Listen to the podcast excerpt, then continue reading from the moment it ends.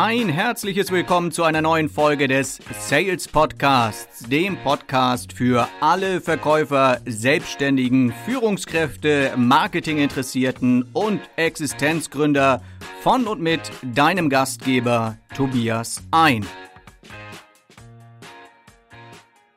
So, heute haben wir einen ganz besonderen Gast im Podcast und im Video dazugeschaltet. Michael Gerz, CSO. Was das bedeutet, werden wir gleich noch miteinander besprechen. Und ähm, ja, wir werden über den peinlichsten Tag in seinem Businessleben sprechen. Michael ist der für mich der Mr. Storytelling, also Geschichten erzählen ohne Ende. Er kann in Filmzitaten sprechen wie kein zweiter. Michael ist professioneller Redner zum Thema Storytelling. Er ist als Trainer unterwegs, ist Dozent an der Steinbeiß Hochschule und an der HTW Hochschule in Berlin. Und äh, ja, ein guter Freund und äh, schon lange im Geschäft, schon lange im Business. Und vielleicht, lieber Michael, kannst du dich auch noch mal kurz so ein bisschen vorstellen, vor allem dein beruflicher Hintergrund. Wo kommt der Michael eigentlich her? Also aus dem Norden. ja, moin, müsste ich dann ja sagen. Genau. Servus, Tobias. Vielen Dank für die Einleitung. Jetzt hast du die Latte aber ganz schön hochgelegt. Ja, CSO, äh, das trifft schon, das ist das, was ich jetzt mache. Und ursprünglich wollte ich ja Polizist werden.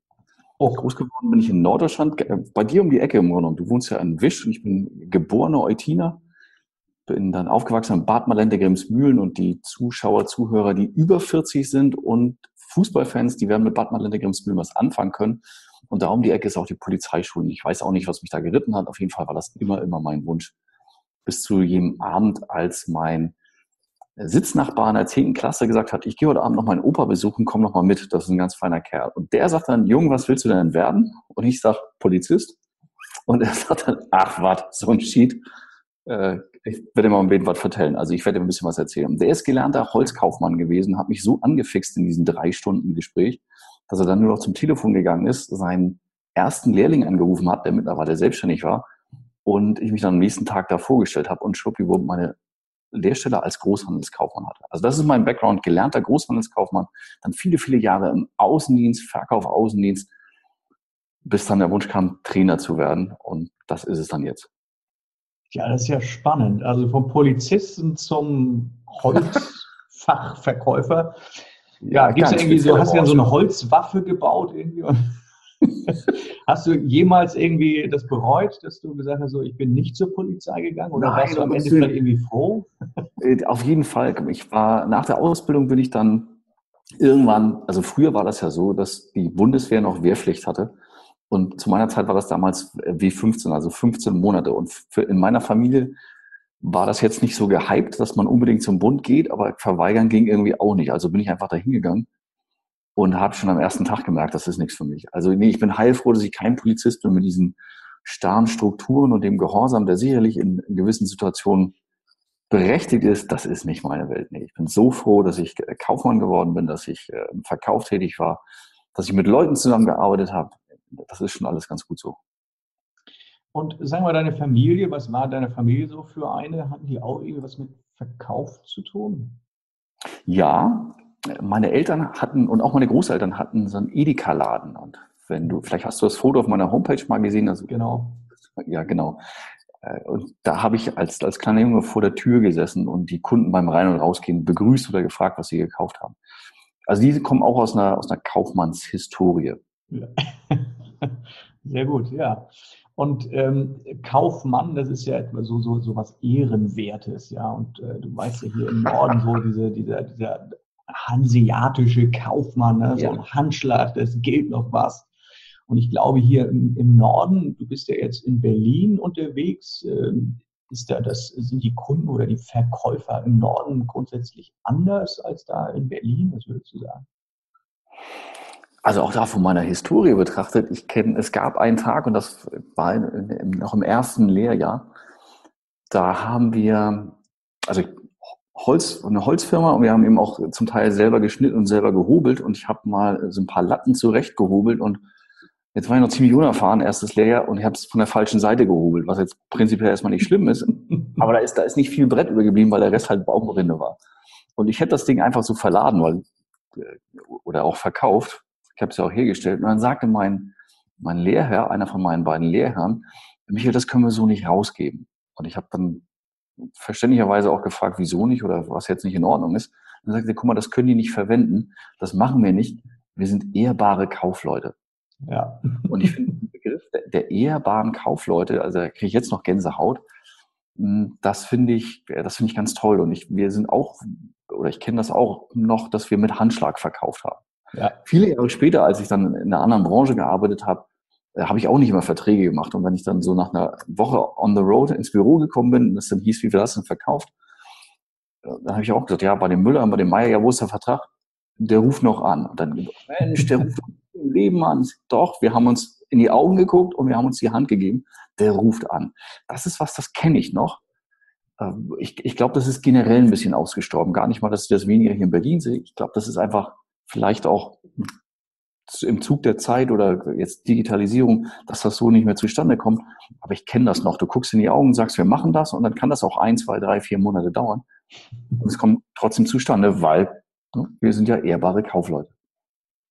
Ja, das ist ja spannend. Und äh, was hast du denn für eine Erfahrung während der Ausbildung gemacht, also dort als Holzkaufmann? Ähm, War das eigentlich mehr so, hast du mehr anpacken müssen und so diese äh, Lehrlingsarbeiten machen müssen, so irgendwie Halle fegen und sowas? Oder durftest oh, du ja, auch mal mit Kunden oder wie war das? Also sowohl als auch. Die, also Erkenntnisse, die ich, die ich relativ schnell gewonnen habe, waren, ich bin eher der Typ, der, der rausgeht in den Verkaufsraum und mit den, das war nicht im Büro, also es gab draußen einen Verkaufsraum, der eher mit Kunden im Verkaufsraum ist, als im Büro und Buchhaltung macht. Buchhaltung, da habe ich auch heute noch echt ein gespaltenes Verhältnis. Äh, musste ich sechs Wochen machen und die, das war ganz schrecklich. Aber äh, wenn Kunden reinkamen und gesagt haben, wir würden uns gerne was angucken, da bin ich sofort raus gewesen. Das hat mir immer Spaß gemacht und ich glaube, vielleicht habe ich es auch gut gemacht, auf jeden Fall hat es Spaß gemacht. Äh, das ist eine Erkenntnis. Eine andere Erkenntnis war, dass Holzkaufleute echt ein komisches Klientel sind. Also die, das ist schon ein Schlag für sich auch. Also nicht nur die Kaufleute an sich, aber auch die Kunden ja wahrscheinlich auch, oder? Also ihr hattet ja wahrscheinlich ja, auch eher so, es gab, so es gab wenig, Es war ein Großhandel, also es gab wenig ah, ja. Privatkunden. Wir haben okay. auch Privatkunden bedient, das waren hauptsächlich Handwerkskunden. Und äh, so ein gestandener Tischler oder Schreiner, also du kommst ja aus dem Norden, wenn du die Werner-Filme kennst, so ein Beinhard. ja, so wie der Röhrig da als Sanitär, Gaswasser-Sanitärinstallateur, solche Handwerker hatten wir da auch. Und da gibt es ja. also echt, ich könnte auf Plattdeutsch könnte ich dir Stories ohne Ende liefern, weil also manchmal einfach so skurril. Das wäre auch noch meine Idee, so ein plattdeutschen Podcast. Das ist eigentlich schon, weiß ich gar nicht. Ein plattdeutschen Verkaufspodcast, ne? ja. Und das, also das fand ich, das hat immer Spaß gemacht. Mhm. Und dann warst du irgendwann fertig mit der Ausbildung und bist dem Verkauf ja sozusagen, dem Sales auch treu geblieben, ne? Ja, weil mich das immer gereizt hat. Also ich will jetzt gar nicht so in Plattitüden sprechen, ich möchte was mit Menschen machen. Ich habe gemerkt, das macht mir einfach Spaß und anscheinend habe ich das auch ganz gut gemacht. Und ich bin einfach in der, in der Branche geblieben, habe dann zum Holz- und Baustoffhandel gewechselt und wollte dann unbedingt mal in den Außendienst. Das war so ein, so ein Mythos, weißt du, so drei, vier Tage unterwegs und dann kommen die am Wochenende in die Firma und dann ich dachte, Mensch, das, das willst du unbedingt mal machen. Und das ging in der Firma nicht. Und dann habe ich aber ein Unternehmen gefunden, die gerade gesucht haben, auch wieder bei dir in der Ecke. Mhm. Und bin dann da im Elementehandel gewesen, zweieinhalb, drei Jahre. Mhm. Das war, hat auch Spaß gemacht. Also wirklich von, von Montag bis Donnerstag unterwegs gewesen und freitags dann ins Büro Reports schreiben, Berichte schreiben. Natürlich das obligatorische Mittagsmeeting mit dem Chef. Das hat sehr viel Spaß gebracht. Wie viele Termine hat man da so gehabt am Tag? ich liebe diese Frage. Und dazu fällt meine Geschichte ein. Nee, doch. Wir haben, wir haben ähm, in, der, in der Firma, in der ich danach gearbeitet habe, das war für einen Sperrholzhändler in Bremen, da gab es auch so eine interne Verkäuferausbildung. Die ist über Jahre über begleitend über, ich glaube, anderthalb Jahre gewesen. Und da gab es, also eine der ersten Fragen war, wie viele Termine machen Sie denn am Tag? Und das, jetzt gibt es Firmen, in denen gibt es ja so Vorgaben, du musst mindestens zehn Termine machen. Und dann denke mhm. ich mir, mhm. naja, gerade wenn du in Schleswig-Holstein unterwegs bist oder auch hier jetzt Mecklenburg-Vorpommern, das ist, da musst du weite Strecken fahren, bis der nächste Kunde kommt. Und wenn du dann zehn Termine haben sollst mit vielleicht einer Stunde Fahrzeit, da bleibt ja keine Zeit mehr für den Kunden über. Und äh, ich weiß auch gar nicht mehr, was ich dem damals gesagt habe. Aber er sagte, also nur, dass Sie mal Bescheid wissen, äh, jeder, der mehr als vier Termine pro Tag hat, der fliegt hier raus. Das ist ja mal eine Ansage. Wie kommt das? Das normal ist ja umgekehrt, oder? Genau, weil er sagte, wenn Sie, wenn Sie mit Fahrzeiten alles, das hatte sie ja schon sehr gut überlegt, Sie, wie lange wollen Sie dann vor Ort sein? Sie brauchen doch, Sie brauchen eine Vertrauensgrundlage. Sie müssen wissen, was das Problem des Kunden ist und wie Sie ihm am besten helfen können. Das können Sie nicht in einer halben Stunde abfrühstücken. Also ne, machen Sie drei bis vier, aber dann wirklich gute Termine. Und das mhm. ging, das ging relativ schnell, dass äh, so ein Verkaufsgespräch auch anderthalb Stunden dauert. Wow. Ja. ja, also die, die Menge, ne, das ist ja immer so eine Frage, wie viele Verkaufsgespräche hat man da am Tag oder wie viele Termine hat man am Tag? Ich denke mal, viele ja. Termine ist immer viel Umsatz, ne? Aber eigentlich. Ja, kannst, ne? Das Gesetz der Zahl, das ist ja. eine Richtung, in die du gehen kannst, und dann mach einfach viel, dann bleibt irgendwo schon was hängen. Mhm. Oder du guckst, wo kann ich an der Quote was machen, wo, wo habe ich vielleicht einen größeren Hebel, dass das Masse eher klasse wird. Und als du da so im Außendienst warst, hast du dich dann da schon damit beschäftigt, so wie kann ich denn, ich meine, ihr habt diese interne Verkäuferschulung gehabt, sagtest du, aber mhm. hast du dich dann auch dafür interessiert, dass du sagst, so ich möchte, irgendwie besser werden, ich möchte an, an meiner Verkäufer, an Verkaufstechnik arbeiten, ich möchte an, an meiner Quote irgendwie arbeiten. Hast du da schon solche Gedanken gehabt, als du dort anfingst im Außendienst? Ja, natürlich. Das, das war also von der Zeit her war das ja Anfang der 90er. Also wir reden noch in der Zeit, mhm. als es noch keine Podcasts gab, als es kein Livestreaming gab und als Telefone, wenn du eins hattest, so ein Ding war. Aber es gab schon so Verkaufskassetten, Motivationskassetten, also wirklich noch ah, ja. so, so, ein Kassettenset, wo du so einen ganzen Koffer hast und dann mhm. hast du zehn Dinger mit 30 Minuten pro Seite. Das gab es damals schon und das habe ich mir besorgt für die Sachen, die mich interessiert haben und dann während der Fahrt gehört, ja. Ja, rauf und runter. rauf und, ja, gab, war ja viel Zeit. Ja, da kann ich mich auch noch erinnern. Ne? Gab es ganze Verlage, die nur Kassetten hergestellt haben für diese Themen und äh, tatsächlich, ich meine, ich glaube, CD kam ja dann auch irgendwie später erst, glaube ich, weiß ich jetzt gar nicht. Das die Autos hatten irgendwie alle einen Kassettenrekorder drin und ja. äh, dann hat man Kassette unterwegs gehört. Ja, kenne ich sehr gut. Ne? Ich hatte auch mal, auch mal überlegt, eigentlich müsste man so einen Verkäuferschrank auf den Beifahrersitz hinbauen. Also ich war ja selber auch lange im Außendienst. dann gedacht, da müsste man irgendwie so ein, so ein Schrankregal auf den Beifahrersitz einbauen für die ganzen Unterlagen, weil das hat es ja damals alles noch als Papier, die ganzen Karteikarten ja. und so weiter. Ne? Und dann vielleicht noch eine Hälfte, wo die ganzen Kassetten dann reinstecken kannst. Ne? Ja. Überleg ja, mal, das ist echt heute, weißt du, wir haben, du kannst alle Unterlagen auf dem iPad haben. Ja. Du hast äh, alle Podcasts, alle, alle Musik, das ist alles klein. Smartphone. Mitnehmen. Das ist, also das ist echt toll, ja. in welchen Zeiten wir leben. Ja. ja, und dann warst du im Außendienst. Äh, wie lange warst du ungefähr? Was jetzt noch? Ein paar Jahre. Na, so achteinhalb, neun ungefähr. Ja, okay. Das waren verschiedene Branchen für verschiedene Firmen, also insgesamt ah, ja, okay also acht, neun Jahre. Da erlebt man was. Ja. Kann, kannst du wahrscheinlich auch ganz viele Geschichten zu erzählen. Und dann aus dem Außendienst kamst du ja irgendwie, wo ging es dann hin? Na, ich habe im Außendienst, also auf einer dieser Kassetten, hm, da gab es diesen Satz und ich weiß leider nicht mehr von wem da ist. What would you dare to dream if you know you couldn't fail?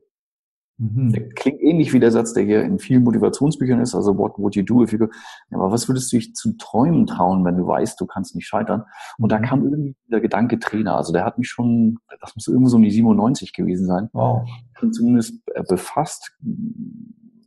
Der hat mich nicht wieder losgelassen, aber das, das war dann noch lange nicht so weit. Ich hatte einen schweren äh, Verkehrsunfall, das kommt im Außendienst ja mal vor und war mhm. lange krankgeschrieben, lange außer Gefecht gesetzt und habe überlegt, Mensch, willst du das noch weitermachen? Vielleicht doch mal wieder einen Bürojob oder irgendwas anderes in der Richtung, um zu gucken, wie kann ich denn mein, mein Trainerdasein aufbereiten?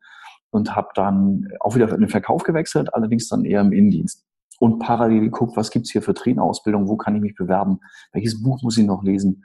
Das hat dann insgesamt aber noch länger gedauert. Ich war noch als Führungskraft tätig zu der Zeit, roundabout vier Jahre und habe parallel eine, eine, vernünftige Ausbildung gesucht, eine vernünftige Trainerausbildung. Wir brauchen in Deutschland ja auch immer ein Papier. Das habe ich dann auch gefunden und dann 2003 meine Abschlussprüfung gemacht.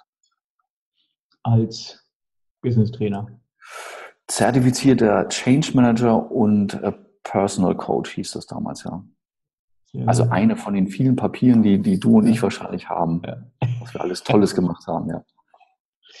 Ja, aber du hast schon recht. Ne? In Deutschland muss man irgendwie für alles ein Papier haben. Ne? Aber ich finde das spannend, dass du schon gesagt hast, so irgendwie hast du es gehört so und, und was würde ich tun, wenn, wenn ich wüsste, ich würde nicht scheitern?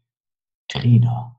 Ja, also es ist, ja. ist, ist spannend, dass du das als Verkäufer dann so gesagt hast. War das ähm, irgendwie so der Gedanke, dass du gesagt hast, so, ähm, du hast die Menschen bewundert, die, die du dort kennengelernt hast, die Trainer, die du kanntest? Oder war das vielleicht irgendwie so ein Gedanke, dass du gesagt hast, ich kann es sowieso besser? Oder was waren das für Gedanken, die, die, die dich dazu gebracht haben, zu sagen, wow, ja, Trainer, will, ich, will ich auch? Also da kamen, glaube ich, drei Sachen zusammen und ich, kann, ich kriege das chronologisch nicht mehr auseinandergedröselt, bin ja auch nicht mehr der Jüngste. Also nimm mal diese, diese Kassette mit, was würdest du tun, wenn du nicht scheitern könntest? Ich habe ein irgendwie um die Zeit rum auch einen Vortrag von Horst Rückle gesehen. Mhm. Horst Rückle-Team, das war damals so einer der Trainer in Deutschland. Das fand ich, das fand ich einfach klasse, was er da gemacht hat, wie der das gemacht hat, wie der so einen ganzen Tag da bespielt hat. und wir waren echt auch für damalige Verhältnisse schon relativ viele Teilnehmer. Das fand ich faszinierend. Und auch so um die Zeit rum hat mich einer meiner damaligen Freunde gefragt, ob ich für seine Mitarbeiter mal die, so eine Art Service-Training geben könnte oder denen mal zeige, was ich mit meinen Kunden mache, weil er das nicht hinbekommt oder weil er meint, die müssten mal irgendwie so ein Training haben. Also es war dann mein erstes Training wirklich, mhm. dass ich mich minutiös vorbereitet habe. Ich habe nochmal Bücher gewälzt, alles aufgeschrieben, ein Handout geschrieben, ausgedruckt. Ich hatte 90 Minuten Zeit, denen so die, die Best-of zu vermitteln und habe nach 45 Minuten keinen Stoff mehr gehabt. Das war total witzig. Im Nachhinein natürlich. Also okay. jetzt in dem Moment war das nicht so gut, aber ich habe gemerkt, ah, das, das war zwar aus heutiger Sicht natürlich grottenschlecht und dilettantisch, was ich da abgeliefert habe. Es hat denen aber einen Mehrwert gebracht und mir hat es unheimlich viel Spaß gemacht. Und ich weiß jetzt wirklich nicht mehr, was, was da zuerst kam. Also war das erst Haus Rückle, war das dieses. Aber diese drei Sachen haben so diesen Wunsch geweckt, so ich, das will ich auf jeden Fall machen. Mhm, okay. Ja, das ist ja spannend, ja, genau. Ähm, ja, weil du hattest ja wahrscheinlich vorher auch schon mal, ja, Rüttler hast du gesehen und andere Verkaufstrainer hast du gesehen, andere Trainings mhm. hast du gesehen und äh, ja. ja. es gab ja, glaube ich, auch in den 90ern jetzt noch nicht so viele. Der Markt war ganz anders als heute. Waren ja auch ganz andere Trainer damals, ne? Und ja. Äh, mir, also mir ging es spannenderweise übrigens ähnlich. Also, also mir ging es tatsächlich genauso. Mit Anfang 20 im Außendienst gewesen, habe auch wieder Mensch, Trainer, das wäre es, weil ich genau wie du äh, viele Trainings besucht habe, viele Trainer auch persönlich kannte, auch die ganzen mhm. Kassetten gehört habe. Ich gesagt, so Mensch, Trainer, das ist Aber mein Gedanke war damals schon, ähm, vielleicht äh, ist es ganz gut, wenn du so ein bisschen Ahnung davon hast, so als Trainer. Das hilft, ja. Das hilft gehst du erstmal so in die Praxis rein. Das war ja bei dir im Prinzip genauso, ne? dass du sagen kannst, so Mensch, also man hört ja manchmal so, ich weiß nicht, wie du diesen Spruch findest, aus der Praxis für die Praxis. Ich finde den furchtbar abgedroschen, diesen Spruch. Und ja. Letztendlich ähm, ist es allerdings auch so, muss man auch ganz ehrlich dazu sagen, dass ähm, dieses aus der Praxis ja für viele einfach nur die Bedeutung hat, ich war schon mal im Verkauf. Ja, und, und das wird ja von einigen Kollegen vielleicht auch so propagiert, aber in Wirklichkeit ist es ja kein Qualitätsmerkmal, weil es kann auch sein, dass der irgendwie im Verkauf gescheitert ist oder so. Ja, und deswegen Trainer wird, ja. so, oder? Ähm, ja, aber hast du ähm, auch gedacht, so als Trainer äh, kann man viel Geld verdienen? das war, nee, das, das war überhaupt nicht, das war auch nicht die Antriebsfeder. Das war überhaupt nicht die Antriebsfeder. Mich hat das, mich hat das angekickt. Und hm, jetzt, wo wir darüber sprechen, der, der letzte Job, den ich vor meiner Trainerausbildung gemacht habe, das, ich war, da war ich als Führungskraft und wir hatten echt Differenzen, äh, mein, der Geschäftsführer und ich, über die Art und Weise, wie Mitarbeiter geführt werden sollten oder wie du Menschen führen sollst. Und das ist ja auch immer noch, da wird ja auch immer wieder diskutiert und alle Jahre kommt ein neues Buch raus und was jetzt die neue Management-Theorie ist. Unabhängig davon mh, hm, waren ein paar Sachen, die mir nicht gepasst haben. Und das war letztlich auch der Grund, warum ich da gekündigt habe. Aber ich bin mit dem Gedanken rausgegangen, weißt du, wenn ich, wenn ich nochmal, wenn ich nochmal Chef werde oder wenn ich nochmal Führungskraft bin oder wenn es darum geht, anderen Leuten was über Führung beizubringen. Ich glaube, das geht besser. Nicht ich weiß das besser, aber mhm. ich, äh, ich, glaube, das geht besser. Mhm. Das war etwas, was mich die ganze Zeit lang auch nicht losgelassen hat, weil mhm. da, waren, da sind Sachen passiert, wo ich denke, Mann, das kannst du doch einfach nicht machen. Mhm. Okay. Und aber die, der Wunsch, Trainer zu werden, der war nicht aus der, aus der Motivation, da kannst du viel Geld verdienen. Mhm. Okay. Das, ist, das ist bei einigen sicherlich ein angenehmer Nebeneffekt. Da gibt es ja Honorare von bis. Mhm. Aber ich, ich glaube, äh, also es ist gut, wenn wir damit Geld verdienen. Mhm. Ich glaube, wenn, wenn Kohle die einzige Antriebsfeder ist, dann merken Kunden das und mhm. Äh, also ich mhm. weiß nicht. Äh, ja. Ich, ich spannend, spannend fand ich, dass du gesagt hast, also bei deinem ersten Auftritt, den du hattest, äh, du hast gedacht, ach, ich fand es im Nachhinein grottenschlecht und, und Natürlich. ist ja immer so, ne, dass man so seine alten Sachen, also heute hat mich auch ein Kunde gefragt, sag mal, von diesen CDs und so kann ich da irgendwelche haben, ich habe irgendwie so CDs irgendwie.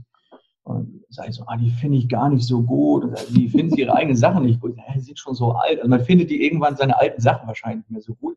Aber in dem Moment, als du es damals gemacht hast, war es wahrscheinlich das, das Beste, was du äh, deinem Kunden sozusagen geben konntest. Und du hast was Spannendes gesagt.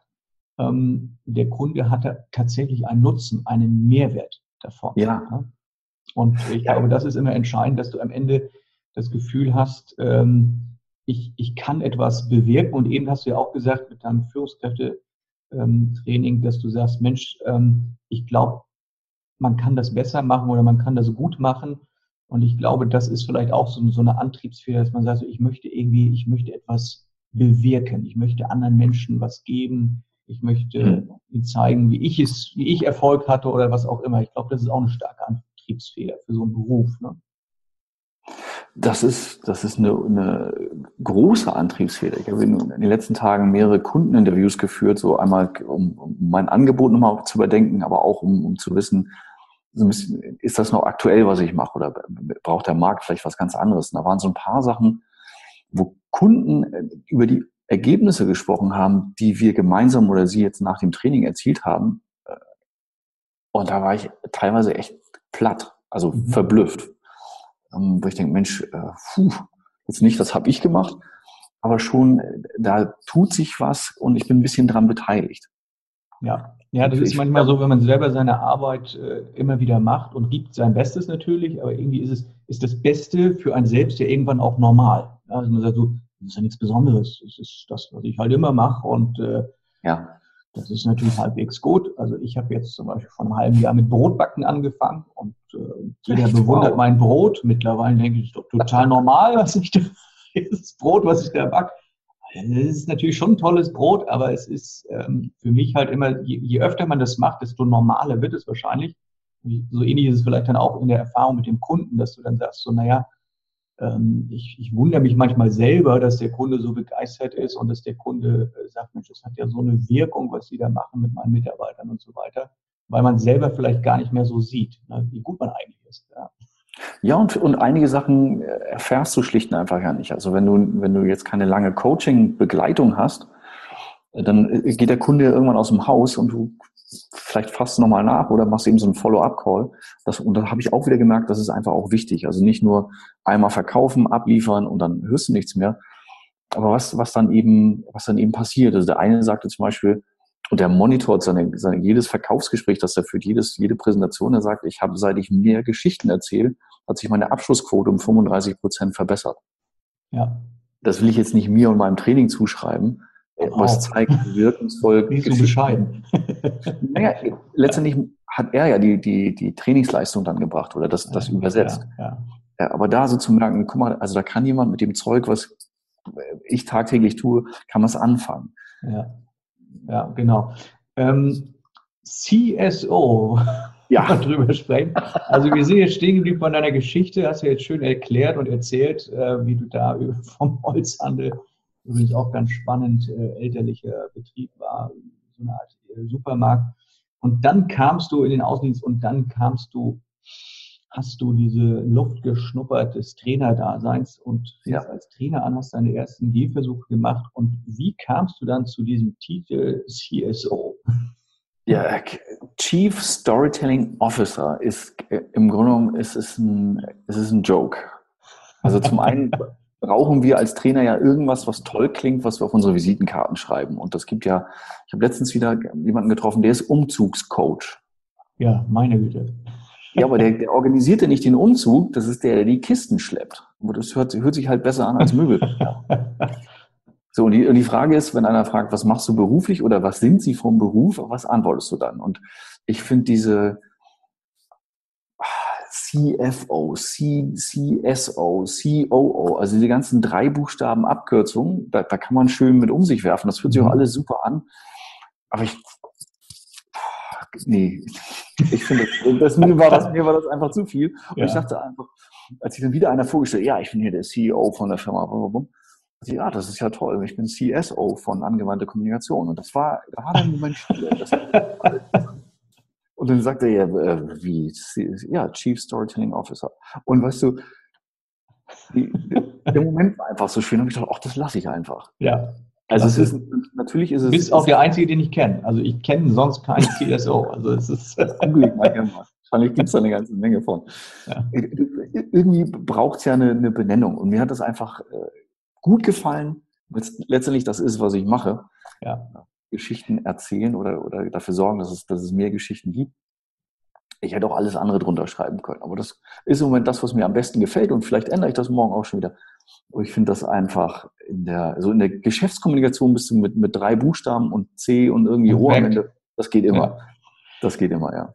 Also ich, ich finde das ja spannend, dass du von dieser Ebene Verkauf dann hingekommen bist als Trainer zum Thema Storytelling. Also ich finde das unheimlich faszinierend, das Thema Storytelling. Deshalb, weil irgendwann ich auch selber gemerkt habe, Mensch, äh, Storytelling ist ja eigentlich genau das, was Verkäufer auch sehr gut können müssen, nämlich, also vielleicht würde ich es dann eher Story Selling nennen. Ja.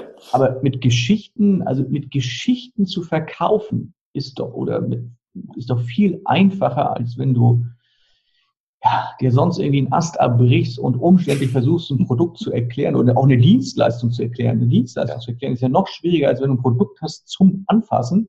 Eine Dienstleistung, ich glaube, Geschichten sind doch auch gut dafür da, was zu verkaufen, oder?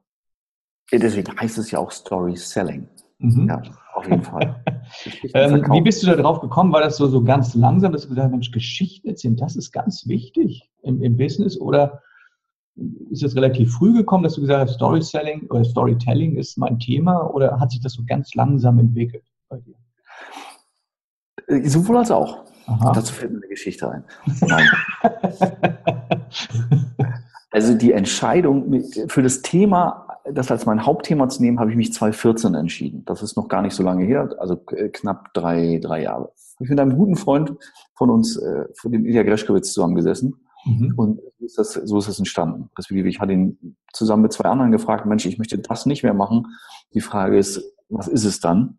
Und alle drei haben gesagt, Storytelling, das machst du doch sowieso schon. Also scheinbar brauche ich nur noch das Schild oben drüber zu hängen, weil gemacht habe ich es vorher schon. Begonnen hat das auch mit einem gemeinsamen Bekannten von uns beiden, mit Chris Mulzer. Mhm. Als ich 2004, ja, direkt nach meiner Trainerausbildung oder ein halbes Jahr später, äh, war ich hier in Berlin zum, zum Sales Workshop. Also ähm, ich glaube, der hieß äh, Sales-Strategien mit NLP-Technologie. Also komischer Titel irgendwie. Auf jeden Fall war das Verkaufen mit NLP. Das hat mich damals unheimlich interessiert. Mhm. Und da war ein, ähm, also ein Workshop, ich glaube, es waren 40 Teilnehmer. Und das war schon in einer besonderen Location, also nicht in einem Seminarhaus und nicht in einer, nicht in einem Hotel, sondern wir saßen in einer alten Klavierfabrik. Es war also ein komplett entkerntes und renoviertes Gebäude, riesige hohe Decken, tolle große Fenster, also ganz tolle Atmosphäre. Und es waren eben keine normalen Stühle, wie du das vielleicht aus, aus unseren Seminaren auch kennst, sondern das waren alles antike Stücke, also lagen alte Teppiche rum, die auch wirklich unheimlich teuer waren. Das haben wir im Nachhinein essen. Und dann war eine kleine Bühne aufgebaut, wo nur ein Stuhl stand. Und es gab keinen Flipchart und es gab keinen Beamer. Und ich dachte, uh, oder, oder hat man da, vielleicht waren damals auch noch Overhead-Projekte en vogue, das weiß ich gar nicht. Auf jeden Fall äh, fing das Seminar an und äh, kam einfach jemand auf die Bühne, setzt sich hin und fängt an zu erzählen. Und eine Geschichte und noch eine Geschichte und noch eine Geschichte. Und ich habe mich blendend unterhalten gefühlt. Und gegen Mittag des ersten Tages dann gedacht, sag mal, wann geht's hier eigentlich los? Wann machen wir denn mal ein paar Übungen? Da kamen auch noch ein paar Übungen, aber es war letztendlich war das eine, drei Tage lang eine große Geschichte. Und ich bin dann nach Hause gefahren und meine, meine damalige Freundin hat mich gefragt, was habt ihr da gemacht? So, was hast du denn jetzt gelernt? Ich musste echt sagen, erzählen.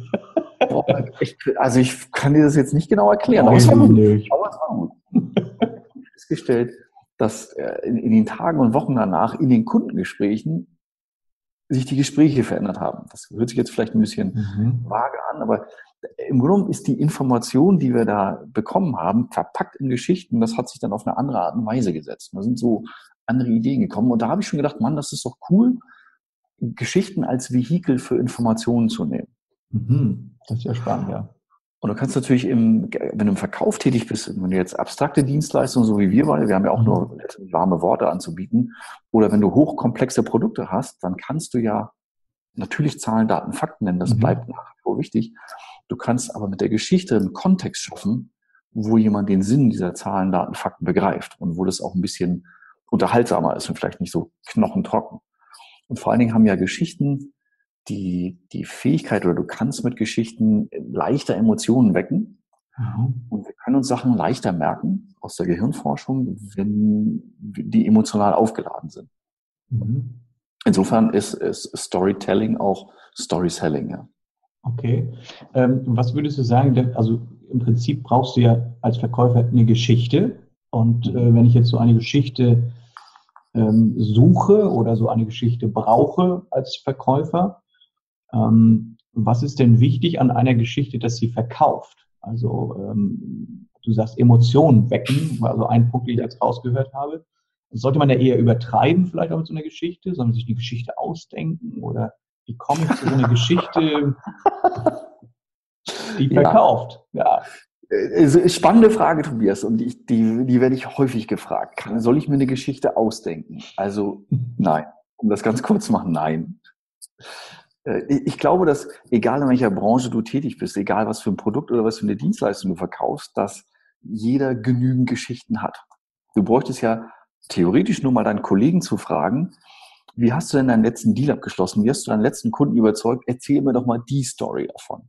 Wie, toll wären diese Verkäufer-Meetings oder die Monatsmeetings, wo die meisten ja keinen Bock da haben, weil die auch stinklangweilig sind, wenn sich alle nur ihre Erfolgsgeschichten erzählen würden und jeder, der da am Tisch sitzt, lernen könnte, ah, wie hat ja. der das gemacht? Ja. Das wäre eine Möglichkeit. Fand ich eigentlich auch immer ganz toll. Also bei den Außendienstmeetings, wo ich früher immer war, war das tatsächlich das, was ich am spannendsten fand. Ne, wenn die Kollegen ja. irgendwelche Geschichten erzählt haben, wo, das haben wir bei dem und dem verkauft, der hat das und das dafür gebraucht und so, fand ich immer super spannend. Ja. Genau. Und, und dann noch, ne, wie hast du es dann gemacht? Also wenn du mal so eine Prozessbeschreibung machst. Oder du fragst mal deine Kunden, die, okay. die schon bei dir gekauft haben. Also A, warum habt ihr bei uns gekauft und B, was mhm. habt ihr gemacht? Und könntest dann immer so eine, so eine Beispielstory von anderen Kunden erzählen, die vielleicht das gleiche Produkt schon haben. Mhm. Auch das wäre dann ein Beispiel. Du kannst natürlich dröge Software verkaufen und sagen, hier, die hat so und so viele Funktionen und da, das ist die Titelseite. Oder du erzählst mhm. halt von einem Kunden, den du, den du näher beschreiben kannst oder von dem du erzählen darfst, der in der der Situation steckt, meinetwegen, äh, ich glaube, bei, bei Nancy Duarte in dem Resonate-Buch ist ein schönes Beispiel von einem Bierbrauer, der ein neues Bier brauen will für, für einen Wettbewerb. Und jetzt stellen die kurz vorher fest, dass die eine Zutat fehlt. Weil der Lagerleiter nicht aufgepasst hat. Und so, und jetzt wäre aber die Möglichkeit, also mit der Software, im Grunde wäre es jetzt so, jetzt kann er an dem Wettbewerb nicht teilnehmen. Aber diese Software ist so, dass die miteinander vernetzt ist und weiß, dass ein anderer Bierbrauer in Kentucky genau den Hopfen hat, den er braucht und also noch rechtzeitig liefern kann, sodass der im Nachhinein. Also, ihr erzählt eine Geschichte über Bier und verkauft damit Software. Genau. Ah ja, okay. Das ist also ein, ein Protagonisten, also ein Helden. Jede Story braucht einen Held und das ah, ist ja, okay. der Kunde, von dem du erzählst, ähm, dem du irgendwann auf so eine Reise mitgenommen hast. Also Heldenreise ah. oder klassischer Plot ist ja irgendwie ein Problem ist da und dann kommt eine Lösung und dann mhm erzähl mir doch die Geschichte von dem Kunden, der vielleicht Bierbrauer ist, der ein Softwareproblem hat, weil er keine hat oder weil seine Software veraltet ist und der deswegen dieses Bier nicht brauen kann und jetzt eine riesen Maschinerie in Gang setzen muss, die er nicht in Gang setzen müsste, wenn er deine Software hat. So, und, und deine mhm. Software sorgt dafür, dass der Hopfen dann von irgendeinem anderen Brauer noch rechtzeitig kommt, er das Bier brauen kann und dann ist im Grunde ist dann letzte Folie, ist dann Happy End, hoch die Tassen und so. Hört sich ja fast an wie ein, wie ein, wie ein Film auch irgendwie, oder? Werden Filme auch so gemacht? Wenn du dir die, die Super Bowl-Filme mal anguckst, also die Werbung in, zu der, ich will keine englischen Begriffe sagen, jetzt Primetime, zu der Hauptzeit, dann sind die häufig so wie so eine Story aufgebaut. Also der, ich glaube, der bisher erfolgreichste Spot ist auch eine Bierwerbung von Budweiser, Puppy Love, der davon handelt, dass ein kleiner Hund auf einer Farm ist.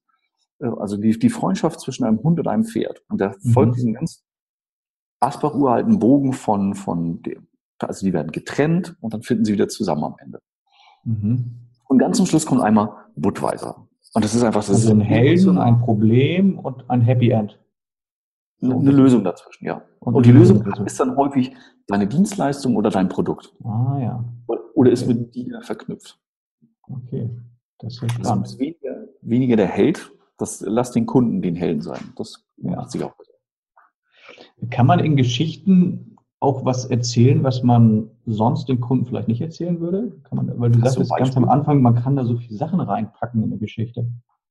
Naja, also in Geschichten schwingt ja ganz viel mit. Wir sind ja, du wahrscheinlich ja auch mit Geschichten groß geworden. Das heißt, dieses, dieses grundsätzliche, den grundsätzlichen Mechanismus Geschichte, den kennen wir, der ist uns vertraut. Deswegen ist der erstmal positiv und, und ja auch anders vernetzt als jetzt eine PowerPoint-Folie mit einem mhm. Tortendiagramm. Und wenn ich dir, wenn ich dir zum Beispiel von einem Kunden erzähle, dem ich bei etwas geholfen habe, oder wenn ich, wenn ich weniger von mir erzähle, sondern ich einfach nur sage, wissen Sie, Herr Ein, das erinnert mich an Max Müller. Und dann kommt die Geschichte von Max Müller. Dann schwingt da ja dazwischen, dass der das gleiche Problem hat wie du mhm. und es gelöst hat. Und dann könnte bei dir zwischen den Zeilen schon der Gedanke kommen, wenn das bei dem funktioniert, funktioniert es bei mir ja auch. Also ganz viele unausgesprochene Sachen, die da sozusagen mit drin sind in so einer Geschichte. Ja, Okay. Oder wenn du, wenn du über deine, über deine Herkunftsgeschichte, also wenn du mal erzählst, warum du das machst, was du machst, ähm, da ist ja auch ganz viel Differenzierung drin. Also wenn dann diese Frage nach dem USP kommt oder warum, Herr Ein, warum soll ich denn bei Ihnen Training buchen?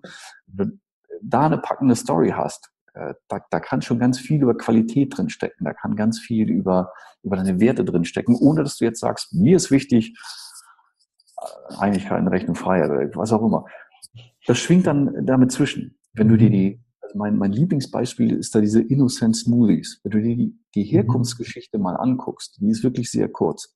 Da haben sich also drei Freunde aus einem Snowboard-Urlaub gesagt, Mensch, wollen wir nicht mal Fruchtsäfte machen? Die hatten aber alle einen Job und haben gesagt, naja, lohnt sich das dafür, das Geschäft aufzugeben? Dann haben sie einfach 500 Pfund genommen, also englische Pfund, und sich dafür Obst gekauft und bei einem Jazzfestival so einen Stand aufgebaut und da oben ein Schild gehängt. Sollen wir für diese Fruchtsäfte unseren Job aufgeben. Und da gab es einen Mülleimer mit Ja und einen mit Nein. so, und am Ende äh, war dann anscheinend der mit Ja voller und die haben ihren Job gekündigt. So, auf der Homepage. In Deutsch ist die relativ kurz, auf der mhm. Originalseite mhm. ist es relativ lang. Wir haben, die gibt es jetzt ungefähr seit 20 Jahren. Du kannst also im Grunde 20 Jahre Fotos von denen sehen. Also einmal, wie die sich als Menschen verändert haben, älter geworden sind, aber auch wie die ihre Firma aufgebaut haben. Also es ist sehr familiär, es ist, wirkt sehr vertraut. Und weißt du, wenn ich so eine Geschichte höre, dann denke ich mir, okay, die, die haben eine, eine gute Motivation. Die haben, die sind, denen ist hohe Qualität wichtig. Die haben ihren Job dafür gekündigt. Und die Art und Weise, wie wir den Mitarbeitern das kannst du also in der Homepage lesen. Da, da steht nicht drin, ne, bei uns steht der Mensch im Mittelpunkt, wie das so auf vielen mhm. Homepages steht. Aber du kriegst ein Gefühl dafür, über die Art und Weise, wie die kommunizieren, dass das ein Laden ist, dem kann ich vertrauen. Die sind so wie wir. Das ist so wie der Kaufmann von nebenan. Mhm. Und das also, transportierst du durch die Geschichte, ohne mhm. dass du das erwähnst. Okay. Also das ist ja im Prinzip auch ähm, nicht nur Verkauf, man kann es noch ein bisschen weiterfassen, auch Marketing, also eine Marke, wenn du eine Marke ja. branden willst, wenn du eine Marke bilden willst, ja, äh, dann ist es ja im Prinzip auch häufig ganz wichtig, was steckt denn da für eine Geschichte. Und ich glaube, viele Unternehmen machen das gar nicht, ne, dass sie so eine Geschichte, eine Marke mit einer Geschichte aufladen. Dabei geht das doch viel einfacher und äh, wahrscheinlich mit viel weniger Budget, wenn du eine richtig ja. gute Geschichte für deine Firma hast, oder? Ja. Gibt es ja auch viele Beispiele. Also mir fallen auch ganz viele Beispiele ein, wo ich sage so, ähm, ganz viele Firmen, die einfach eine Geschichte haben. Ich habe jetzt gerade von, von einer Bäckerei wieder ein, ein, eine äh, Kundenzeitschrift in die Hand bekommen und dann steht da halt die Geschichte vorne drin, wie 1780 der Ur-Ur-Urgroßvater genau. dort eine Mühle hatte schon in der Gegend und dass das damit angefangen hat, das Ganze. Und äh, was ich allerdings spannend finde, ich selber, also egal ob ich jetzt so ein Produkt kaufen will oder nicht, ich höre gern solche Geschichten, ich lese gern solche Geschichten. Ja. Mich interessiert das, ich höre das gerne zu. Die Frage ist für mich immer, warum fasziniert das also nicht nur ich, sondern anscheinend viele Menschen? Warum sind viele Menschen so fasziniert von Geschichten? Also ich kann denen doch auch hergehen und sagen, ich sag mal die Chronologie, ich schreibe das mal eben hier alles mal eben und, und untereinander, wie das war in unserer Firma. Aber tatsächlich, wenn jemand so eine Geschichte hat, das finden alle irgendwie spannend. Wie kommt das? Zum einen, weil ich, ich persönlich glaube, wir können uns fünf, mehr als fünf, sechs Bullet Points eh nicht merken. Also wenn du nur den Lebenslauf oder die, die Chronologie aufschreibst, das ist schwer, schlicht einfach schwer zu merken. Und es ist schlicht einfach nicht spannend. Mhm. wenn du, wenn du Geschichten erzählst, dann habe ich zum einen den Effekt, dass ich mich vielleicht in der Geschichte wiederfinde. Und du hast vorhin zwei, dreimal gesagt, äh, das war bei mir ähnlich wie bei dir. Oder mhm. wir haben eine ähnliche Historie. Ah, also okay. in dem Moment, wo du eine Geschichte erzählst, suche ich sofort nach meinen Beispielen. Ich will ja was Bekanntes haben. Mhm. Ich, will, ich will mich wiedererkennen. Bist du so wie ich? Also die erste mhm. Frage, uns vor 40.000 Jahren ja gestellt hätten, mhm. bist du Freund oder Feind? Mhm. Je mehr wir gemeinsam haben, umso freundlicher gesinnt können wir uns ja sein. Also schaue ich gleich, wie ist das bei dir? Mhm. Ah, der erzählt, wie sein Vater, wie machen das bei meinem Vater? So, also wir haben eine generelle Faszination. Im, Im, Gehirn spielen sich äh, komplett andere Dinge ab. Also wir haben ja, ich komme jetzt nicht mit dem Modell linke, rechte Gehirnhälfte, aber es gibt Regionen, die sind halt für Sprachverständnis angelegt und andere für, für Assoziation, für bildliche Vorstellung. Wenn du Stories erzählst, hast du einfach mehr Bereiche, die gleichzeitig aktiviert werden. Wenn wir, wenn ich dir eine Geschichte erzähle oder du mir und wir würden uns mhm. in so einen Scanner legen, und du würdest jetzt zum Beispiel eine Geschichte von deinem letzten Urlaub erzählen, wo du paddeln warst. Mhm. Dann könnte man, äh, wenn ich dann so ein MRT mache oder im Scanner, ja, dann könntest du sehen, dass bei mir Gehirnbereiche auch für Motorik aufleuchten, obwohl ich mich ja gerade gar nicht bewege. Mhm. Also es werden einfach mehr Bereiche angesprochen, mehr Synapsen angesprochen, so dass, so dass äh, ich mehr involviert bin, rein, rein von mhm. der Hirntätigkeit dann ist es, dass eine Geschichte einfach äh, Emotionen wecken kann. Also wenn, wenn du anfängst mit ne, 1878, da hat, dann fange ich ja schon an zu schwelgen und vielleicht wird es jetzt was besonderes Spannendes, mhm. dann ist es emotional aufgeladen. Vielleicht wird es was todtrauriges, ist auch emotional aufgeladen. Mhm. Vielleicht ist auch was super Lustiges. Und ich merke mir im Grunde genommen, ich merke mir vielleicht den Gag oder die, die, der Part, der so schrecklich war. Und damit merke ich mir aber auch alles andere. Mhm. Weil wir uns ja. Sachen leichter merken können, wenn sie emotional aufgeladen sind. Ja. Also ich finde das spannend und ich finde es auch spannend, dass im Moment tatsächlich ja viele Firmen sich dort rückbesinnen und, mhm. äh, und auch auf Homepages siehst du das oder auch in Kundenzeitschriften, Firmenzeitschriften und so weiter siehst du, dass Firmen auf ihre eigene Geschichte mehr drauf zeigen und auch diese Geschichte mehr erzählen und äh, dass tatsächlich auch äh, Menschen das gerne hören wollen und äh, ja, Produkte auch so initiiert werden, dass sie eine Geschichte haben. Ne? Also ich denke allein, lege so Cola ne, von Dr. Ähm, na, wie hieß er gleich, der die Cola erfunden hat? Dr. Dr. Pepper. Da gibt's, aber er hat die Cola nicht erfunden. Ja, war schon der Apotheker. Und äh, das sind ja so Geschichten, ne, wo man sagt, so, das interessiert die Leute immer mehr. Das finde ich ganz spannend. Aber wenn ich jetzt so äh, Verkäufer bin, also weiß ich nicht, Einzelhandel oder vielleicht im Außen oder auch am Telefon, und ich habe jetzt so mehrere Produkte und du sagst jetzt Geschichten erzählen. Also einmal habe ich verstanden oder haben wir jetzt so ein bisschen herausgefunden, die Geschichte ist jetzt zum Beispiel die Geschichte eines Unternehmens, finden mhm. interessanterweise Kunden spannend. Also auch wenn ja. du da noch gar nichts über das Produkt erzählst. Wahrscheinlich, weil du halt Emotionen erwecken kannst, weil du dort ganz viel reinpacken kannst in diese Unternehmensgeschichte allein. Ne? Äh, auf der anderen Seite, ähm, ja, wenn ich jetzt als Verkäufer aber Produkte habe, sollte ich mir dann vielleicht für jedes Produkt eine Geschichte äh, suchen oder wie gehe ich davor? Das ist natürlich ein guter Ansatz, Tobias, wenn du für, für jedes Produkt eine Geschichte hättest. Und das, das mag vielleicht nicht für jede Branche funktionieren oder vielleicht nicht auf jedes Produkt. Lass mich noch ein, zwei Schritte zurückgehen. Äh, wir haben, sind ja heute und speziell auch durch das Internet in der, in der Lage, dass wir das, dasselbe Produkt fast überall kaufen können. Also es gibt Produkte sind ähnlich, fast vergleich. Teilweise kannst du die äußerlich gar nicht mehr unterscheiden. Du weißt schon gar nicht mehr, welcher Hersteller es ist. Und äh, ich kann um jeden Preis von A bis Z bekommen. Die Frage ist doch, was unterscheidet mich dann? Und das ist, kommt immer wieder auf den Verkäufer zurück oder auf die Story. Es gab bei eBay mal einen, einen 18 Jahre alten Opel Tiger, 18 Jahre alt, der für 56.000 Euro über den Tisch gegangen ist. Der Wagen hatte einen Wert von 700. Was so, war der Haken? Überhaupt kein Haken. Wenn du dir die Anzeige anguckst, da ist so eine Story dahinter. Ah. Das fängt damit an, dass da steht, Opel Tigra zu verkaufen. Meine Freundin sagt, der muss weg. Und dann schreibt er, das ist, das ist wie ein Roman, das ist wie eine Hollywood-Story. Ich muss mein geliebtes Auto jetzt verkaufen, weil meine Freundin mir vor zwei Monaten gesagt hat, sie ist schwanger.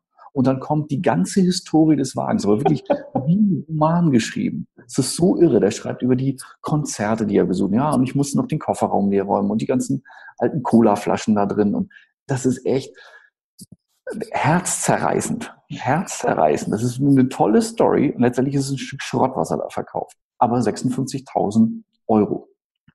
Nur die Story. Es gibt ähm, also ich kann, wenn ich die richtige Story habe, kann ich ein Vielfaches an Preis verlangen, weil ich eine gute Geschichte habe dazu. Ja, weil die Leute nicht, den, nicht das Ding kaufen, sondern den Wert. Die kaufen die Geschichte. Guck mal, die, du hast ja auch ein iPhone. Oh, dürfen ja. wir, das ist Werbung, ne? Ja. Und das Ding ist ja in der Produktion kostet das ja, ich glaube, ein Viertel von dem, was es über den Ladentisch oder noch weniger. Und es gibt ja genügend Telefone, die zumindest von der, von der Leistung her gleich oder besser sind. Trotzdem kaufen ja viele das Ding mit dem Apfel drauf, weil da vielleicht mhm. eine Geschichte hintersteckt. Oder weil sie äh, Steve Jobs so toll fanden. Oder äh, warum auch immer. Auch Sachen haben ja eine Geschichte. Ja, aber es ist die, guck mal, die Apple hat ja immer die Geschichte erzählt, wir sind anders. Das war ja auch lange Zeit der Claim. Think mhm. different. Das ist jetzt noch keine Story. Aber als Apple-Käufer warst du halt anders. Du warst mhm. der Kreative. Mhm. Und jetzt kaufst du dir so einen Rechner oder auch ein Telefon und bist dann plötzlich cool und kreativ. Mhm, okay. Das ist die Geschichte, die sie dir erzählt haben. Hm, bei, bei, äh, äh, nimm mal Automarken, also allein die Claims, ne, ob das mhm. jetzt Vorsprung durch Technik, Freude am Fahren, guck mal, da, da unterscheidet sich schon mhm. die Vorsprung durch Technik, Freude am Fahren. Das ist schon, mhm. das spricht zwei völlig verschiedene Kunden an. Und auch das ist ja noch keine Story. Mhm. Aber ich kann Sachen leichter erklären, wenn ich mir Steve Jobs angucke, ähm, mit dem iPod zum Beispiel, ne? 1000 Songs in deiner Tasche. Mhm. Setzt da die 4 Gigabyte ist für mich so abstrakt, da kann ich nichts mhm. mit anfangen. Ich ja. weiß nicht, wie viel das ist. 1000 Songs in der Tasche, ist jetzt vielleicht eine Mini-Story, mhm. damit kann ich was anfangen. Oder Elon Musk, der hat jetzt letztes Jahr die, die Powerwall vorgestellt, also so eine Batterie mit, mit, zusammen mit seinen Solaranlagen, kannst du dich komplett vom Netz nehmen. Der sagt eben auch nicht, da hast du so und so viel Heizleistung oder das Ding hat so und so viel Speicherkraft, sondern sagt, wenn du in der Gegend wohnst, wo es keine Stromleitung gibt, kannst du damit das ganze Jahr dein Haus heizen. Das kann ich, das kann ich anfassen. Das ist eine Geschichte, ja. ja? Okay. Oder du brauchst keine Angst mehr vom Schneesturm zu haben, weil du immer genügend Speicherkraft hast. Mhm. Okay. Das sind Mini-Stories. Was, was mache ich, wenn ich jetzt als, als Verkäufer, ich habe jetzt so ein, so ein profanes Produkt wie, sagen wir mal, Software, verkauft Bier. das hatten wir schon. Krankenversicherung, was fällt dir dazu ein? was verkaufst du denn, wenn du Krankenversicherung verkaufst? Ja, was verkaufe ich, wenn ich Krankenversicherung? Wenn ich Krankenversicherung verkaufe, eigentlich, also es gibt ja eine Kasse, die nennt sich auch die Gesundheitskasse. Ja. Also eigentlich will ich ja, wenn ich Krankenversicherung verkaufe, will ich ja, verkaufe, eigentlich verkaufe ich ja Gesundheit. Also eigentlich ist du verkaufst, Quatsch, du verkaufst Gesundheit oder du verkaufst Vitalität, du ja, verkaufst äh, den Jungbrunnen. Äh. Ja, aber wie kriege ich jetzt eine Geschichte davon? Also erzähle ich eine Geschichte von einem, der irgendwie mal krank war und dann meine Krankenversicherung hatte und dann war er wieder gesund? Oder was erzähle ich? Wie komme ich zu so einer Geschichte jetzt? Also auch da wieder, ich, die Frage ist, welche Geschichte willst du wofür erzählen? Also was ist die Intention dahinter? Ich, das Dass jemand meine Krankenversicherung kauft. Ja, erzähl von den vielen, vielen Leuten, die jetzt zufrieden sind, beruhigt schlafen können, weil sie sich um den Kram keine Sorge machen müssen. Mhm. Aber also muss ich ja schon eine konkrete Geschichte erzählen. Kann ja nicht so allgemein sein. Ich habe ganz viele Kunden, die zufrieden sind und äh, nachts gut schlafen können. Und ich muss ja genau. eine, einen mir rauspicken wahrscheinlich, oder? Genau. Okay. Das, das ist die, die große Kunst. Du, du machst es halt persönlich. Deswegen ja auch weg von abstrakten Zahlen und, und hin zu konkret. Also nimm eine bestimmte Person. Ist auch gut, vielleicht sogar einen Namen zu nennen, ne? Also ja. Wenn man darf. Also ich habe einen Freund, der heißt Paul, der hatte mal, wenn ich so, macht ja schon mal mehr Eindruck, als wenn ich sage, ich habe einen Freund oder ich kenne einen, oder? Also, gib mir den Namen ja. hier, oder? Ja, du, also je, je detailgetreuer du das machst, umso leichter ist Ja, es. ne? Ich nenne das mal Blitzlicht. Also Paul, so, und dann, wenn ich, je nachdem, welche Story ich erzähle, dann ist das so ein Surfer-Typ. Oder wenn ich von, von einer bestimmten Moderatorin erzähle, dann sage ich, das ist so ein Typ Julia Roberts. Mhm. Ob die dann wirklich so ausgesehen hat, ist erstmal nebensächlich. Ich brauche ein kleines Detail, dass jemand sich da leichter reinfinden kann. Also Geschichten ausdenken, nein. Geschichten dramaturgisch verändern, das ist total in Ordnung. Mhm. Solange der Kern wahr bleibt. Und dann beschreib mir doch, wie das war, dass vielleicht äh, der Mann arbeitsunfähig war, die Frau das Haus verkaufen musste, aber die Krankenkasse ist eingesprungen und jetzt können sie na, den Lebensabend so genießen, wie sie das immer haben wollen. Das ist jetzt ein ganz kurzer Spannungspunkt. Und wenn du das bildlich auskleidest mit, mit den Sachen, die da vorgefallen sind, dann, äh, und das ist für mich nicht mit Schmerz verkaufen, das ist nur ganz kurz, aber dann mach hier das große Ja, das Versprechen. dachte ich gerade so, ne? dass man ja immer so Versicherungsverkäufern vorwirft, sie verkaufen ja mit Angst. Die machen Menschen Angst. So Ja. Horrorgeschichten. Das, das wäre nicht mein Ding. Was, ich glaube, es ist okay zu sagen, dass, dass viele Menschen zum Beispiel eine Versorgungslücke im Alter haben. Oder dass äh, die und die Krankheiten in letzter Zeit vermehrt auftreten. Ja, das heißt aber nicht, wenn du jetzt nicht abschließt, dann, das ist, das finde ich fürchterlich, das ist zu hart. Mhm. Das kannst du aber machen. Äh, du Mhm. kannst ähm, manchmal hilft es äh, zum Beispiel auch über soziales Engagement zu reden. Also wenn du ja auch bei Krankenversicherung und anderen Sachen Mhm. äh, was nebenbei noch tun. Weißt du, wenn überall der Preis gleich ist, dann kann ich ja gucken, was ist der Zusatznutzen. Wir engagieren uns noch da und da und da und dafür. Ich habe zum Beispiel bei den bei den roten Nasen unterschrieben vor, ich glaube seit acht Jahren unterstütze ich die jetzt Mhm. festen Betrag im Jahr, mh, wo mir die, die, was ist das denn, Verkäuferin, äh, Promoterin oder wie heißen die, Mhm. Wo die mir eine, eine, eine Geschichte erzählt hat. Und die hat auch konkret von, von einem Kind erzählt. Sie sagt, weißt du, da liegt jemand im Krankenhaus, dem geht's nicht so gut wie dir und mir. Und der heißt, der hieß jetzt zwar nicht Paul, aber so. Und damit der es ein bisschen leichter hat, machen wir, gehen wir dahin und äh, gehen unsere Clowns dahin, erzählen ein paar lustige Geschichten und äh, die tauen dann auf und denen geht's dann besser und die lachen dann mal wieder. Also es war ganz kurz ein bisschen Drama, damit ich auch, Mhm. okay, da ist Handlungsbedarf. Aber dann hat die wirklich viel erzählt, was diese Clowns da machen Mhm. wie die da durchgehen, wie die Kinder darauf reagieren, dass die da Luftballons gemeinsam aufblasen, Mhm. dass die Ärzte teilweise Visite mit denen zusammen machen und dass die, dass die wieder mehr lachen können. Das fand ich unheimlich schön. Spannend, ja. Okay. Ja.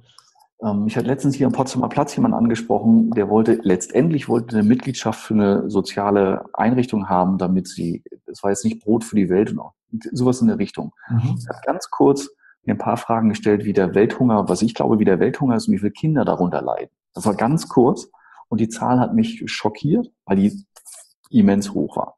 Mhm. Aber hat sofort eine Lösung gehabt und hat gesagt, weißt du, es gibt hier die Organisation und wir haben die und die. Und dann hat er mir so ein Päckchen Erdnusspaste, das war so, ja, so groß wie das Telefon ungefähr. Und sagte, Mhm. das Ding kostet 30 Cent und wir brauchen drei davon, um jemanden komplett ernähren zu können für einen Mhm. Tag. Okay. Ja, das Ja, war viel ja. davon Mhm. erzählt und, und wie, wie die das machen. Also äh, das fand ich, das war halt sehr persönlich. Mhm. Da zu gucken, ja, wenn du im Einzelhandel bist, es gibt so viele. Ich, Gary Vaynerchuk ist jemand, den du vielleicht vom Namen her kennst, Mhm. der ja letztendlich auch nur einen Weinhandel hatte und Ja. ich glaube tausend Videos gedreht hat mit, das ist der Wein, der kommt da und daher. Und übrigens Mhm. der Winzer heißt Paul, Mhm. Paul heute merke ich gerade. Und der pflanzt das und das gerne an. Und Wir hier grüßen mal alle Pauls zwischendurch. Genau. wo du das Produkt ein bisschen persönlicher machen kannst. Mhm. Ein anderes schönes Beispiel ist der Monkey 47 Gin. Mhm. Ja. Der, verdammt, der hat ein verdammt gutes Marketing. Ja, die, die Mhm. Flasche ist hochwertig. Die, dieser Silberring, das sieht ein bisschen aus wie eine Apothekerflasche. Und die Marketing-Story, die ist brillant erzählt. Ich Mhm. darf jetzt nicht sagen, dass die nicht stimmt, aber das ist, nein.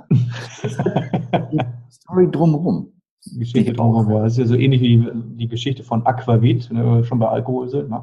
Also, ne, die Geschichte von Aquavit ist ja auch ne, einmal um den Äquator gefahren, weil ja Ja, es in ne, Barrikfässer. einmal unter, um den Äquator. Und es gibt ja, bei uns hier um die Ecke in Kiel gibt es ja ein Getränk, das nennt sich Kieler Sprotte. Ja, es fährt einmal durch die Kieler Förde mit dem Holzschiff und zurück. Und erst dann darf es verkauft werden. Und allein diese Geschichte Ja. macht dieses Produkt natürlich zu einem ja, absoluten Muss-Artikel. Ne? Ja. ja. also als Verkäufer, ich kann mir zu jedem Produkt eine Geschichte ausdenken. Ich kann äh, nicht ausdenken, sondern ich finde eine Geschichte. Ich, du, du brauchst, kann man ich glaube, du brauchst sie nicht auszudenken, weil einfach genügend Stories ja. da sind. Wir erzählen sie aber zu selten. Und wenn du dich mit Kollegen mal hinsetzen würdest oder auch mit Kunden, da ist genügend Futter für, für einen ganzen Packen.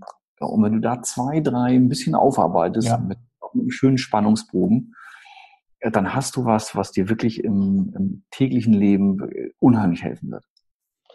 Ja, diesen Spannungsbogen, das fand ich auch interessant, hast du jetzt auch schon zwei, dreimal gesagt. Ähm, eine Geschichte, ich kann eine Geschichte erzählen und ich kann eine Geschichte erzählen. Also, ja. also ne? Und das, wie kriege ich es denn hin, dass eine Geschichte möglichst spannend ist und halt nicht langweilig und ewig lang und äh, das dann irgendwann, also jetzt kommen wir ja. mit so einem Punkt. Was willst du mir überhaupt erzählen? Wie kriege ich es hin? Relativ einfach, wenn du, wenn du ein paar Sachen berücksichtigst. Also ich würde immer anfangen mit der, mit der Intention oder mit dem, mit dem Ziel, weshalb du die Geschichte erzählen willst. Wenn du das so ein bisschen, das ist so ähnlich wie die Kernbotschaft in Präsentationen, wenn du dir immer wieder klar machst, warum erzähle ich die und was ist immer der, der eine Satz, der hängen bleiben soll, dann fallen viele Sachen schon weg. Also wenn wir dann so ins Schwadronieren kommen, dann merkst du schon, ah, warte mal, das ist jetzt zwar ein nettes Detail, aber das braucht er nicht, um die Geschichte zu verstehen. Dann wird die schon schlanker. Das wäre so Punkt eins. Warum erzählst du überhaupt? Mhm. Äh, um eine gute Geschichte gut zu erzählen, brauchst du meiner Meinung nach eine, eine gewisse Stur, einen gewissen Aufbau. Und ja, es gibt viele verschiedene Strukturen, viele verschiedene Modelle. Was sie alle gleich haben, ist ein Protagonisten, mit dem ich mich identifizieren kann. Also jemand, der für mich auf die mhm. Reise geht. Von, von unzufriedener Kunde bis zufriedener Kunde ist ja eine Reise oder von mhm, mhm. unwissend zu wissend ist eine Reise, von unglücklich, je nachdem, was du verkaufst. Also ich, ich nehme jemanden ja von A nach B mit. Mhm. Du brauchst also jemanden, der die Reise in dieser Geschichte für den Kunden dann macht. Dann braucht es in der Regel so eine Art Problem oder Herausforderung, sonst brauchst du ja auch keine Lösung. Mhm. Und die Lösung eben. So, das ist der Spannungsbogen. So einfach gerade durcherzählt ist es nicht spannend. Also wenn kein Problem da ist. Aber ich kann ja auch eine Geschichte eine Stunde lang erzählen und es entsteht einfach keine Spannung, obwohl eigentlich ein Problem drin ja. ist und ein Protagonist drin ist und so weiter. Wir kriegen das hin, dass ich das eindampfe und wirklich nur noch das, was, was verkauft sozusagen, äh, erzähle was Verspannung erzeugt. Ja, also du, brauchst, du brauchst den Konflikt da drin. Der Konflikt ah, kann okay. sein Mensch gegen Mensch, also einmal ich gegen mich selber, das wäre so mhm. für Coach und Trainer, wäre zum Beispiel, mhm. ich habe immer das und ich würde aber gerne so. Das kann eine Geschichte sein, ähm, Mensch gegen Natur, Mensch gegen Technik, Mensch gegen äh, Gesellschaft, Mensch gegen Konvention. Ich, ich brauche einen Konflikt. Ich möchte irgendwo mhm. hin, ich möchte irgendwas können und ich möchte irgendwas sein und das bin ich noch nicht. Da ist ein Konflikt. Mhm. Mensch, der eine ist so ein guter Verkaufstrainer, das wäre ich auch gerne. Mhm. Bin ich aber noch nicht. Das ist Konflikt. Da ist mhm. was, was ich haben will oder was ich sein möchte und das bin ich noch nicht. Das ist der Konflikt. Den, den brauchst du. Mhm. In der Mathematischen Fakultät St. Petersburg, kennst du ja bestimmt, da steht irgendwo im Eingang, äh, wenn du kein Problem hast, ist es schwer, eine Lösung zu finden. Und das gilt eben für Stories auch. Mhm. Weißt du, die Titanic rammt den Eisberg und das Wasser steigt. Das ist der Konflikt, weil die in der dritten Klasse nicht mhm. rauskommen. Mhm. Ja, okay. Der Eisberg ist es dann auch noch nicht. Und wenn die nur durchgefahren wäre nach New York, wäre es auch nicht spannend. Ja, aber trotzdem, obwohl alle wussten, wie der Film ausgeht, trotzdem war das der Knaller vor 20 Jahren oder wann ja. das war. Also ich brauche diesen Konflikt. Ja. Und natürlich, natürlich die Lösung. Mhm. Und dann, wenn du es erzählst, geht es ja auch darum, also zum einen, kannst du lebendig erzählen? Kriegst du die Zähne auseinander? Mhm. Das ja mhm. nicht technische Sachen. Bist du gut zu verstehen? Mhm. Hast du ein Gesprächstempo, mhm. bei dem andere dir folgen können und wo auch mal so ein mhm. bisschen Zeit und Pause zum Nachdenken da ist. Und stehst du hinter der Geschichte. Und deswegen meine ich auch, denk dir keine aus, es sind genügend da. Mhm, Sachen, okay. die du hast, die dich selber begeistert haben, mhm. die, da merke ich schon beim Erzählen, mhm. dass du das ehrlich meinst, dass ich dir vertrauen kann. Und es ist einfach auch lebendiger. Ich brauche nichts auswendig zu lernen. Ich kann einfach das erzählen, was mir gerade einfällt, weil du ja dabei warst oder weil es dich selber begeistert hat. Du schreibst im Prinzip den Film, den du noch im Kopf hast, sozusagen. Genau. Deswegen kann man sich ja Geschichten auch so super merken. Ne? Also du brauchst eigentlich nur ein Stichwort ne, für eine Geschichte und dann kannst du ja, ja. erzählen. Ne? Genau. Mhm. Und wenn du das ein bisschen übst, dann glaube ich, dann ist es ganz leicht, gute Geschichten gut zu erzählen, die auch verkaufen. Ja. Wenn ich jetzt als Verkäufer sage, so ich, ich, ich habe noch nie Geschichten erzählt in meinem Verkaufsgespräch, ich möchte das aber irgendwie lernen, wie, wie, wie kann dieser Verkäufer jetzt vorgehen? Also, dass er sagt, so, ich, ich, äh, ich will das mal lernen. Wie geht denn das? Also, Geschichten im Verkaufen und da habe ich auch gar keine Ahnung. Gibt es da, gibt's da irgendwie Bücher oder kann man das irgendwie lernen oder was würdest du denn empfehlen? Also, es gibt auf dem deutschen Markt gibt's äh, mittlerweile viele Bücher, wobei ich mich mehr an den amerikanischen orientiere. Also, ich kann okay. mit denen einfach mehr anfangen. Ja. Das ist es. Ähm, es gibt einen Sales Up Call, du hast ja auch mhm. einen gemacht, also eine ja. ein Stunden Audio von Stefan Heinrich und mir zum Thema Storytelling. Ah, ja, das kann man okay. sich für 6,95 runterladen. Das ist relativ einfach. Da ist schon mal eine Stunde verlinken, ja, okay. Mhm, auf, meinem, äh, auf meiner Seite gibt es ja auch einen Blog. Da sind mit Sicherheit 30, 40 Beiträge zum Thema Storytelling drin, von warum solltest du überhaupt eine Geschichte erzählen, über wo finde ich meine Geschichte, welche Arten von Geschichten soll ich erzählen? Wie baue ich eine Geschichte auf? Was kann ich noch tun, damit die spannender erzählt wird? Also viel, über das wir auch schon gesprochen haben, noch ein bisschen mehr Detail. Findest du auch kostenfrei im Blog. Mhm. Dann okay. gebe ich natürlich Workshops zweimal im Jahr zum Thema Storytelling. Also wer gerne mal zwei in Tage Berlin oder? Haben, ja, in Berlin. Berlin ist doch immer eine Reise wert. Und äh, ja, wer Geschichten äh, erzählen lernen möchte und die verkaufen, der, der sollte unbedingt nach Berlin fahren. Auf jeden Fall. Zweimal im Jahr machst du das. Und ja. ähm, Firmen können dich ja dann wahrscheinlich auch buchen und sagen, Mensch, hier, der, der soll mal ein paar Geschichten auserzählen, dass der, dass der Umsatz steigt, oder? Ja. Aber ja, das Ganze natürlich auch als geschlossen. Also die Sachen in Berlin sind halt offen, da kann jeder kommen. Da sind ja. viele verschiedene Branchen, viele verschiedene Menschen. Das ist auch ein schönes Netzwerken immer. Und ansonsten natürlich als geschlossener Workshop in Firmen dann auch. Oder eins zu eins über Skype, so wie wir das ja jetzt auch machen. Ja. So, also ich werde es auf jeden Fall mal verlinken, dass Sie dich alle den CSO sozusagen ähm, äh, irgendwo im Internet wiederfinden. Ja. Ähm, ich finde das sehr, sehr spannend und ich kenne auch keinen zweiten, äh, der wirklich so tief in diesem Thema drin ist, so wie du. Man, wir haben ja nur so ein bisschen an der Oberfläche heute gekratzt was man da überhaupt machen kann mit diesem Thema Storytelling, Story Selling und äh, wie weit es auch ins Marketing reingeht und so weiter. Mhm.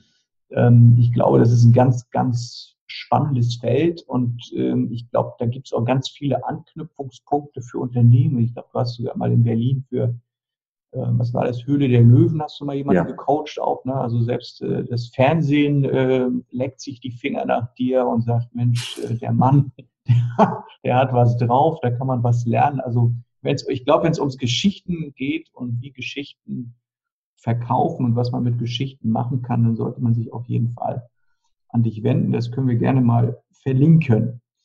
Ja, vielleicht, machen wir gerne. Vielleicht noch mal so als Abschluss. Ähm, Vielleicht fallen dir irgendwie noch so drei Tipps ein für Verkäufer, wo du sagst, wenn es ums Geschichten geht, diese drei Dinge, die möchte ich dir noch mit auf den Weg geben. Vielleicht nochmal so als Wrap-up für unsere Zuschauer und Zuhörer. Ja, also frag auf jeden Fall deine Kunden und deine Kollegen, was sind deine besten Sales Stories? Was hat gut bei Kunden funktioniert, wenn du deine Kollegen fragst und frag Kunden mal, warum die bei dir gekauft haben und was hat sich dadurch positiv geändert. Das ist schon eine ganze, ganze Fülle. Zweitens, schreib die Geschichten auf jeden Fall auf. Mhm. Ganz egal, ob digital oder mit, mit Stift in Buch. Ich weiß nicht mehr, wie viele Geschichten ich schon vergessen habe. Ich kann mich nicht mehr dran erinnern. Was du brauchst, ist äh, irgendeine Art Datei, wo du mal gucken kannst. Und ich schreibe mir nur noch die Überschriften auf, weil ich Geschichten ja selber erlebt habe. Aber du brauchst so einen, so einen Marker, wo du dir Sachen einfach notierst, um dann, wenn es darauf ankommt, drauf zurückgreifen zu können. Und drittens äh, ist schlicht einfach üben. Ja, Kinder sind ein super Publikum. Wenn du Kindern eine mhm. Story erzählst und die ist langweilig, dann sind die sofort weg. Also der härteste Kritiker, den du haben kannst, sind Kinder in deiner Umgebung oder vielleicht, wenn du eigene hast. Ähm, Stories zu üben, ist auch eine gute Geschichte. Ich würde niemals mit einer Story einfach so losstarten, weil mir die gerade einfällt, wenn ich die nicht mal getestet habe. Ah, ja. ja. Das sind doch drei super Tipps. Und äh, ja, die werde ich gleich mal ausprobieren bei meinen Kindern. Gucken, ob sie meine Geschichten auch mögen. ja, in diesem Sinne würde ich sagen, lieber Michael, sage ich dir, Mensch, die Zeit vergeht. Ich weiß nicht, wie lange wir jetzt gequatscht haben. Also ziemlich lange, aber ich könnte, glaube ich, noch Stunden mit dir quatschen. Das liegt halt wirklich wahrscheinlich an deinem Beruf als Geschichtenerzähler. Man möchte dir immer wieder zuhören und ähm, ja, ich kann nur jedem empfehlen, äh, vernetzt euch mit dem Michael da könnt ihr wirklich was lernen und er kann Geschichten erzählen. Das ist Wahnsinn. Also ich danke dir ganz, ganz herzlich, Michael. Ich wünsche dir weiterhin alles Gute und ähm, ja, dass äh, noch viele Menschen von dir geglückt werden und mit deinen Geschichten. Danke, dass du dir die Zeit genommen hast in unserem Podcast und in unserem Interview mit dabei warst. Dankeschön. Sehr gerne. Vielen Dank und gute Geschäfte.